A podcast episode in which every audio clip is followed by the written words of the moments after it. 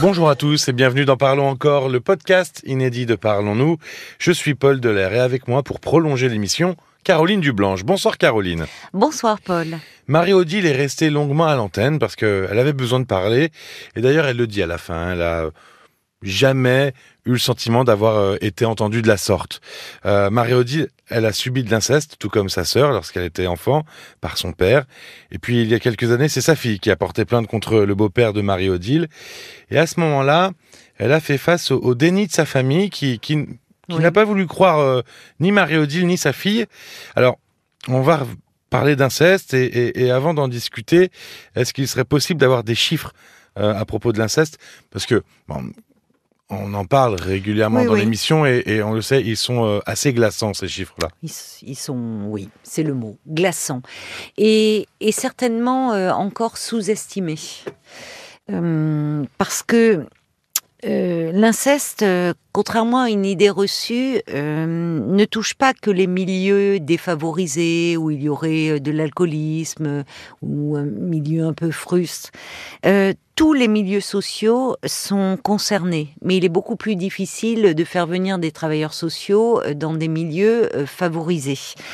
Selon un sondage Ipsos de novembre 2020, un Français sur dix affirme avoir été victime de violences sexuelles durant son enfance. Ces violences ont lieu dans 80% des cas au sein euh, de la sphère euh, familiale. Dans l'immense majorité des cas, les auteurs sont des hommes une note de l'Observatoire national de la délinquance et des réponses pénales qui a été publiée en décembre 2020 montre que 95% des agresseurs sont de sexe masculin. Parmi les victimes, 77% sont des filles. La moitié avait moins de 4 ans. Les, euh, ces assez glaçants, c'est ce qu'on disait juste avant. Euh, quelles sont les, conséquences Quelles en sont les conséquences de l'inceste? Euh, Il me semble que c'est quand même quelque chose de, dévastateur. Voilà. Dévastateur. C'est le mot qu'on employait tout à l'heure, mais euh, voilà, c'est dévastateur. quels sont pour rentrer un peu plus dans les détails, euh, qu'est-ce que ça implique Les conséquences sont multiples, à la fois sur le plan psychique, euh, dépression, idées suicidaires, euh, alors au départ troubles du sommeil, anxiété, perte d'estime de soi. Une personne sur deux agressée sexuellement dans l'enfance a tenté de se suicider. Ah oui, une personne sur deux? Oui. C'est énorme. Euh, il y a l'impact euh, psychique, mais euh, ces violences ont aussi un impact physique sur la santé. On retrouve parfois des la personne souffre de douleurs chroniques, d'une fatigue chronique. Il y a des pathologies de l'appareil urogénital, il y a des problèmes dermato. Enfin, la liste est, est très longue pour décrire en fait ce qui se passe, ce qu'est l'inceste. Il y a un livre un livre de Christine Angot qui s'intitule Une semaine de vacances. Dans ce livre, euh, Christine Angot décrit de façon clinique la réalité de l'inceste. Euh, il a pas de, elle ne nous livre pas ses états d'âme, il n'y a pas de psychologie, des faits bruts. Euh, un livre que hum, tous les professionnels qui travaillent avec des enfants devraient lire, vraiment. Quand ce livre est sorti, euh, il y a eu énormément de critiques. Et parmi euh, ces critiques, il y en a un qui a trouvé le livre choquant. Il l'est. Il est parce que c'est la réalité de l'inceste qui est choquante. L'inceste, c'est pas un concept aseptisé, c'est un huis clos effroyable. Et là, en réponse aux critiques euh, faites sur le livre de Christine Angot, il y a la psychanalyste Claude Almos qui a écrit un article après avoir lu le livre. Et hum, là, je, je la laisse parler. Hum, Claude Almos dit que dans l'inceste, il y a une mise à mort de l'être, qui est réduit à n'être pour l'abuseur qu'un objet dont il joue, dont il se joue et dont il jouit. L'inceste de fait a quelque chose à voir avec la barbarie. On est dans la barbarie. L'enfant n'a plus sa place d'enfant dans une famille où il y a de l'inceste.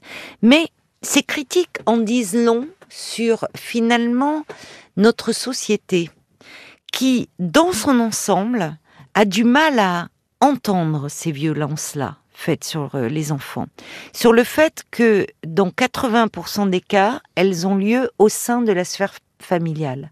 On a toujours tendance à voir la, peur, c'est le pédophile. Ne euh, n'accepte pas les bonbons d'un inconnu. Voilà, on parle toujours de l'inconnu. On ne parle jamais de ce qui peut se passer au sein des familles. Et si on a, a si peur, parce que ça met à mal nos représentations sur ce qu'est la famille. Oui, quand tu citais euh, Claude Almos, euh, elle parlait d'objet, c'est une vraie ah déshumanisation finalement. Il y a un anéantissement de l'être. Il y a, il y a une sorte de... Enfin, c'est pas une sorte, il y a une mise à mort de l'être. Est-ce que c'est possible malgré euh, cette barbarie, comme tu le disais tout à l'heure, vécue, de se reconstruire? Et comment c'est possible de se reconstruire?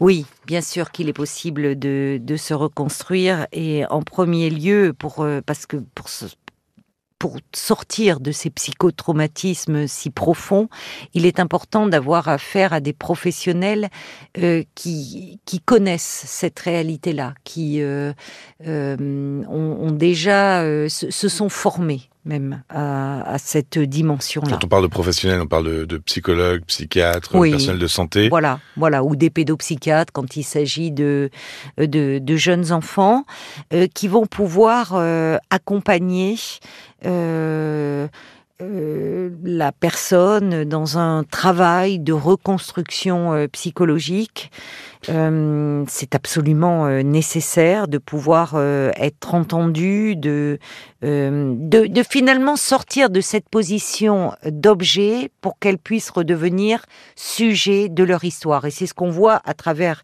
le parcours, le parcours d'ailleurs de Christine Angot, qui a fait ce livre, mais qui en a écrit beaucoup d'autres. Et c'est une écrivaine à part entière. donc un exemple de reconstruction. Porter plainte. Voilà, ce que j'allais dire des professionnels de santé, mais aussi des professionnels de la justice, comme les avocats, ou des associations qui, qui, sont, qui soutiennent euh, dans le parcours juridique. Oui, je, je, le mets dans un deuxième temps, même si euh, lorsqu'on a connaissance euh, qu'un enfant est victime de ce type de violence, toute personne a le devoir euh, de, signaler euh, ces faits, euh, que ça soit des personnes comme toi et moi extérieures, mais aussi ça peut être le médecin généraliste, ça peut être une assistante sociale, ça peut être une enseignante toute personne est tenue euh, de, signaler euh, ces faits. Alors parmi les associations, rappelons le 119, qui est le numéro mis en place pour euh, la protection de l'enfance maltraitée, et les violences sexuelles font partie des maltraitances. Je disais par là que le, processus de reconstruction, le, dans, la, dans le fait de déposer plainte est important, mais il faut qu'il soit accompagné vraiment par un soutien psychologique. Les deux sont complémentaires. Ajoutons quand même que d'ailleurs euh, les lois ont, bougé, euh, qu'aujourd'hui il est possible de, hum, de porter plainte dans les cas de viol. Les, les mineurs victimes ou leurs représentants peuvent porter plainte contre les auteurs des faits jusqu'à 30 ans après la majorité pour les cas de viol et jusqu'à 20 ans après la majorité dans les cas d'agression sexuelle et d'atteinte sexuelle. Et c'est très important euh, que on ait pu allonger les délais de dépôt de plainte parce que malheureusement euh, il y a encore des enfants euh, qui, qui subissent cette barbarie et qui ne peuvent pas en parler et dont le travail de reconstruction ne pourra se faire qu'à l'âge adulte. Ça laisse la possibilité pour un viol euh, de porter plainte jusqu'à 48 ans et pour une agression jusqu'à 38 ans. Voilà, euh, si tu parles de l'âge de l'âge légal, oui. On va vous donner euh, des euh, informations aussi sur les associations, les numéros de téléphone qu'on pouvait citer. Bien sûr. Euh, il y a face à inceste.fr, vous pouvez y aller, c'est internet. France Victime, c'est le 116 006, 116 006 plus de 130 associations professionnelles d'aide aux victimes euh, sur tout le territoire français qui peuvent vous aider. Euh, c'est gratuit et c'est 7 jours sur 7 pour ce numéro.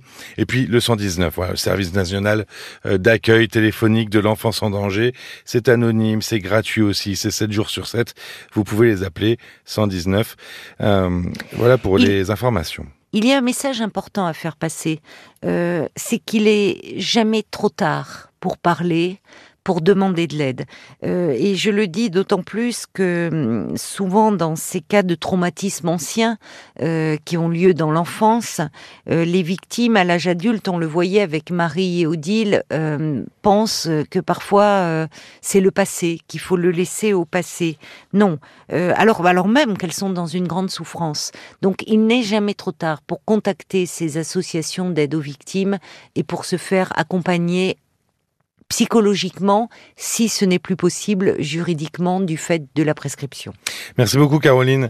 Merci à toi Paul. Vous pouvez retrouver euh, tous les témoignages ainsi que toutes les émissions en intégralité sur euh, tous les supports RTL et sur les plateformes partenaires. Vous pouvez vous abonner aussi pour témoigner de votre soutien. Merci de votre écoute et à très vite. À très vite. Parlons encore. Le podcast.